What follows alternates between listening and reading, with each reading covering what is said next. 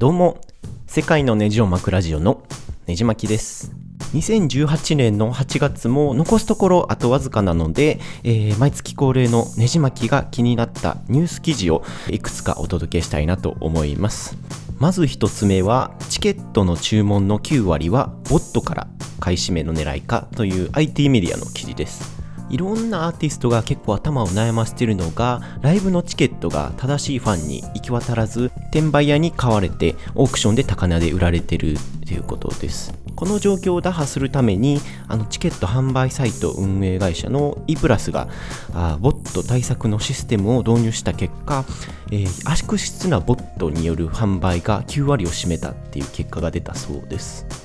これ個人的には非常に驚きました。ちょっと信じられないですね。まあ今まで僕自身もいろんなアーティストのチケットを抽選し応募したりしてましたけれども、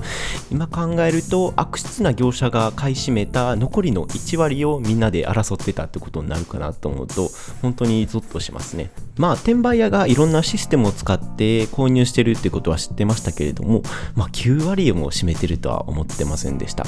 こういったシステムの導入で、ほんまにコンサートに行きたいっていう方にチケットが行き渡れるようになればいいかなと思います。最近は国内、海外問わず、いろんな転売屋対策を取ってる、えー、アーティストが多いですけれども、例えば宇多田ヒカルさんとかは、本当に、えー、画像認証を非常に厳しくやられてて、今まで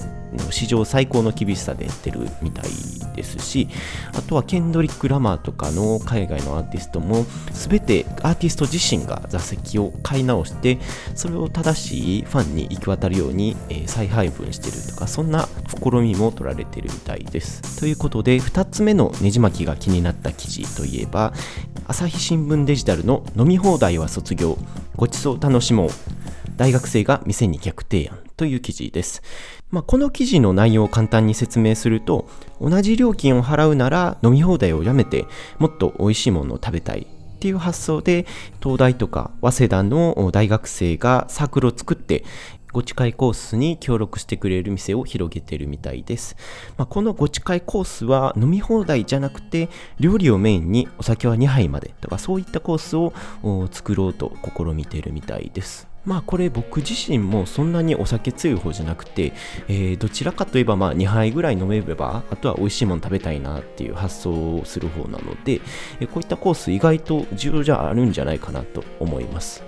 飲み放題ってまあ飲める人は十分いいプランやとは思うんですけれども、まあ、全く飲めないのに同じ料金3000、5000払ったりするっていうのはちょっとかわいそうかなって正直思ったりするので、えー、こういった選択肢が増えるっていうのはいいことかなと僕は思います。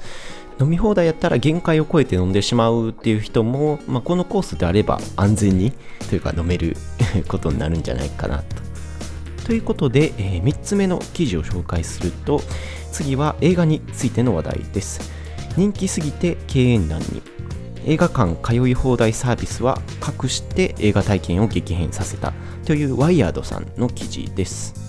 まあ、この記事の内容を要約するとアメリカで1年ほど前に始まった映画館で見放題サービスのムービーパスっていうサービスが、えー、あまりに売れすぎて、えー、敬遠内になってしまったっていうこのムービーパスっていうのはアメリカで流行っている映画館で映画見放題サービスなんですけれども、まあ、1年足らずの間に300万以上のユーザーを獲得し,、ま、してしまって、え予想以上のユーザー数なのでこれによって、えカスタマーサービスの障害が生まれたり、えいろんな原因で破綻寸前に追い込まれてしまったってことみたいです。このサービスは月額10ドルで、え、映画を見放題っていうサービスなんですけれども、まあ、ここ数ヶ月で運営続行のために、えー、かなり苦戦してて50%の値上げと、まあ、人気作品への利用制限とかどんどんされていくみたいです。本当に映画好きにとっては夢みたいなサービスなんですけれどもアメリカにあるこのサブスクリプション型のサービスっていうのは結構増えててですねこの映画関係でいくと他にも月約20ドルで映画を見れる AMC っていうサービスだったりだとか他にもシネミアっていうムービーパスよりも安い値段でなおかつ iMAX とか 3D 作品も見れてしまうっていうそんな別の競合サービスもあるみたいです。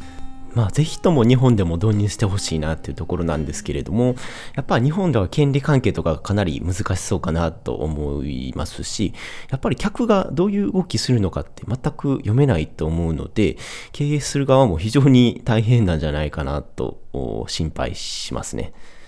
月額何円で何々し放題っていうサブスクリプション型のサービスって、まあ日本でも、まあ、音楽とか、えー、動画サービスとかいろいろ増えてはきてはいると思うんですけれども、まああのミスチルとか椎名林檎も Google プレイミュージックとか、えー Spotify とかの音楽配信サービスに参加しましたし、どんどんその構図っていうのは崩れてきてるんじゃないかなと思います。ユーザー目線としては非常に嬉しいサービスなんですけれども、やっぱり作った、えー、作品に対してちゃんとお金が支払われてほしいなっていう気持ちもちょっと出てきますね。4つ目の記事の紹介としては、残飯共有サービスの食べてというものです。まあ、これは飲食店とか、えー、お惣菜屋さんで余ってしまった料理と、まあ、ユーザーとマッチングさせるアプリみたいなのができたみたいなんですけれども、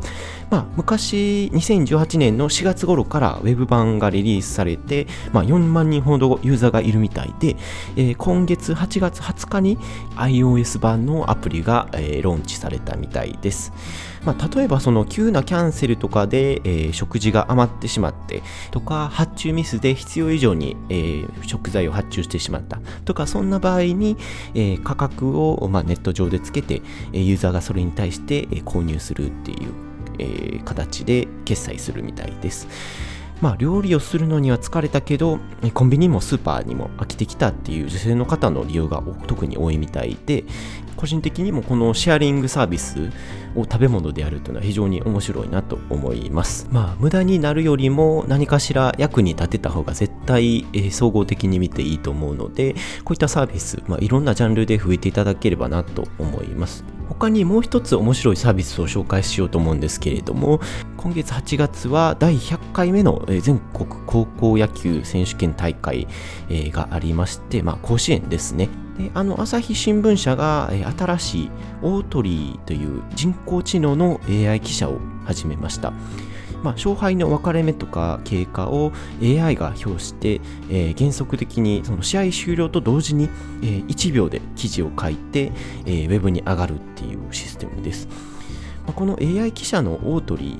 ーは事前に書かれた約8万件の選票とイニングを、読み込んでるみたいで、えその電子化されたスコアブックからあ、まあ、こういう展開はこういう選評を書かれてるっていう傾向を分析して、文を作り出しているみたいです。これ実際、まあ僕も、えー、そのオートリーが書いた記事をネットで見てみたんですけれども、まあ見たことがない、えー、試合でも内容が十分に伝わるレベルなので、まあなかなかすごいというか、あ結果を知るならこれで十分っていうところがちょっとまあ怖いというかすごすぎるところですね。まあ、まだ人工知能も発展段階ということで、えー、人間的な表現はまだまだできないみたいですけれども、まあ、あと数年もすれば完全に自動化できてしまう分野じゃないかなと思いました。ということで、ラストに紹介したいのが、えー、ゲイ記事、まあ、LGBT 関係の記事です。まあ、2018年の8月にゲイゲームズっていうゲイのオリンピック大会がパリで開催されました。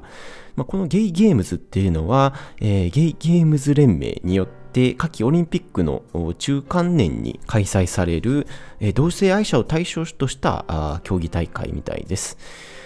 で、まあ、この目的としては、LGBT のアイデンティティと自由の認知を広げるっていうオリンピックなので、えー、まあ、セクシャリティとか性的アイデンティティを問わずに誰もが参加できるイベントであるみたいですけれども、やっぱり、えー、写真とかを見てる感じでは、まあ、ゲイとかあ他の LGBT の方が非常に多く参加されているのかなと思いました。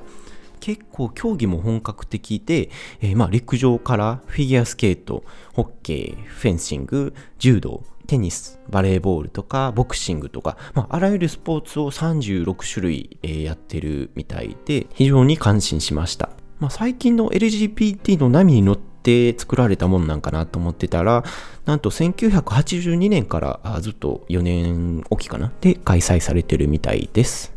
まあ、開会式の写真とか動画を見ててもなんかみんなすごく楽しそうで派手な開会式でした。4年後の2022年は、えーこのゲイの祭典が香港で開催されるみたいで、えーアジア史上初となるようです。我こそはっていうゲイアスリートの方は、ぜひ、えー挑戦してみてはいかがでしょうか。まあ、これ、もしかしたら、そのマイナースポーツとかだったら、頑張れば4年後間に合うかもしれないので、まあ、僕も もしかしたら出ようかなと思いますので、その際は応援してください。